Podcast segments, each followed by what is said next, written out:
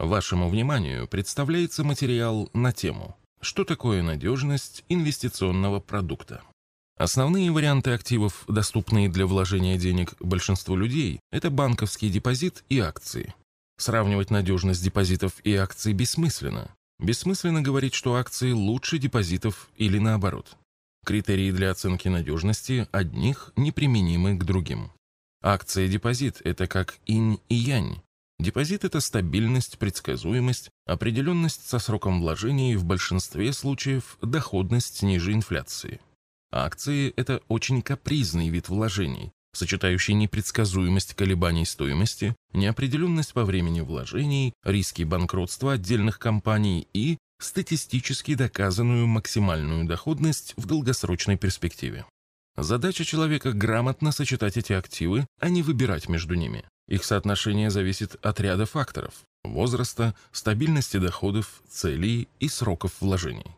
Мы помогаем всем заинтересованным лицам определиться с этим сочетанием. Когда соотношение акций и депозитов выбрано, надо определиться со способом инвестирования. С банковским депозитом все просто. Обычно люди самостоятельно выбирают банк и параметры депозита. Некомфортный фактор – это потери в случае досрочного прекращения. Инвестировать в акции можно самостоятельно и с помощью ПИФа. У каждого способа есть свои плюсы и минусы. Если вы выбрали ПИФ как способ инвестирования в акции, то надежность будут определять два фактора. Качество инвестиционных решений, выбор конкретных акций, надежность инфраструктуры, обслуживающей операции ПИФа.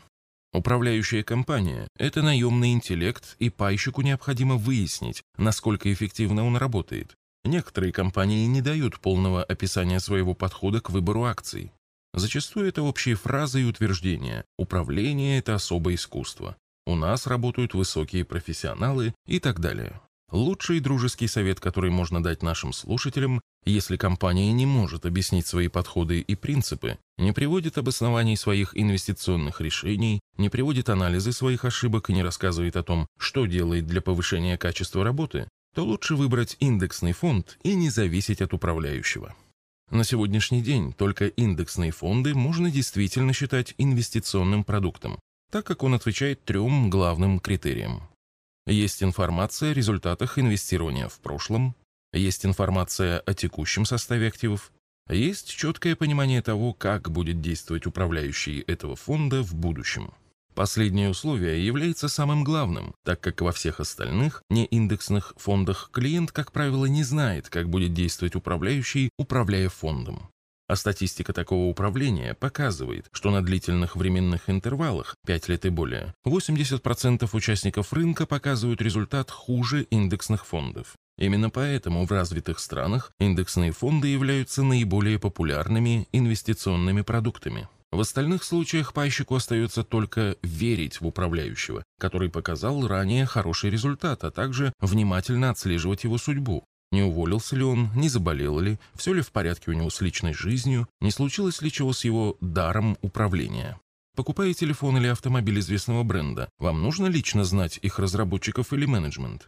Нет. Люди убедились в надежности технологий этих и многих других компаний. Когда клиент не знает технологии управляющей компании, надо быть мужественным человеком, чтобы доверить ей управление, даже если он лично знаком с сотрудниками и или менеджментом. Такая ситуация некомфортна для пайщика. Для компании она также некомфортна, так как бизнес находится в сильной зависимости от конкретных сотрудников, а находиться в зависимости никто не любит. Но у менеджмента порой не хватает квалификации для того, чтобы правильно выстроить процессы и технологии управления, структурировать задачи и обеспечить заменяемость персонала. Со стороны сотрудников, отвечающих за управление активами, такие идеи менеджмента, как правило, тоже не находят горячей поддержки, а порой просто саботируются. Кому хочется перестать быть незаменимым? Законодательство о ПИФах очень надежно защищает инвесторов. Однако всегда можно придумать ситуацию, когда любая защита будет взломана. Законодательство не может исключить злоупотребления, но должно сделать их экономически нецелесообразными и обеспечить их выявление на ранних стадиях. Мы рассказывали о злоупотреблениях при доверительном управлении, слушай материал «Что нужно знать о доверительном управлении» и способах защиты от них, слушай материал «Как исключить злоупотребление при доверительном управлении». Здесь мы рассмотрим принципиальные механизмы обеспечения сохранности имущества в ПИФе. Во-первых, имущество ПИФа хранится отдельно от имущества самой управляющей компании, УК и других ПИФов на отдельных счетах и отдельных балансах. Во-вторых, за сохранность имущества ПИФа отвечает независимая организация, специализированный депозитарий. Поэтому один из ключевых параметров, который должен проверить пайщик, выяснить, кто является специализированным депозитарием ПИФа. Почему это так важно? Законодательство устанавливает специальные правила поведения операций с имуществом ПИФа. В частности, деньги, которые пайщик вносит в ПИФ, могут быть направлены только на покупку активов, предусмотренных инвестиционной декларацией ПИФа. Деньги со счета фонда могут быть выведены только на счет пайщика. Специализированный депозитарий обладает правом третьей подписи. Это значит, что без его проверки и одобрения не проводится ни одна транзакция. Кроме того, специализированный депозитарий следит за правильностью расчета стоимости пая и корректностью операций, связанных с выдачей, погашением и обменом паев.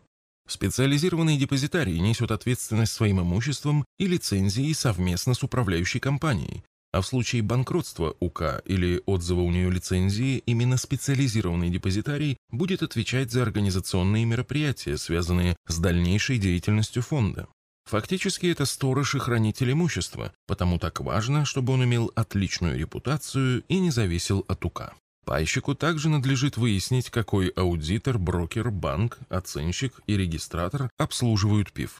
Банк, пусть и на короткое время, до перечисления на брокерский счет на бирже, получает деньги пайщика.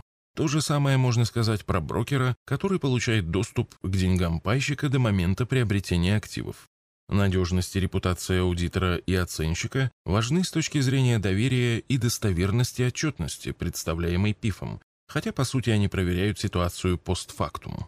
Регистратор обеспечивает контроль состояния лицевых счетов пайщиков и независимую от УК возможность для проведения операций с паями. То есть пайщик всегда может получить в независимой организации информацию о состоянии и движении по своему счету. Выводы. Бессмысленно сравнивать надежность акций и депозитов и выбирать между ними. Надо сочетать оба вида вложения. Преимущество депозита в стабильности, акций в долгосрочной доходности.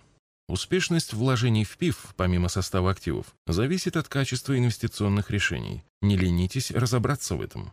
И надежности инфраструктуры, обслуживающей операции ПИФа. Специализированный депозитарий должен иметь первоклассную репутацию и быть независимым от УК. С другими материалами по вопросам вложения денег вы можете ознакомиться в нашей книге «Заметки в инвестировании». В электронном виде книга распространяется бесплатно и доступна для скачивания в удобном формате на нашем сайте arsagera.ru.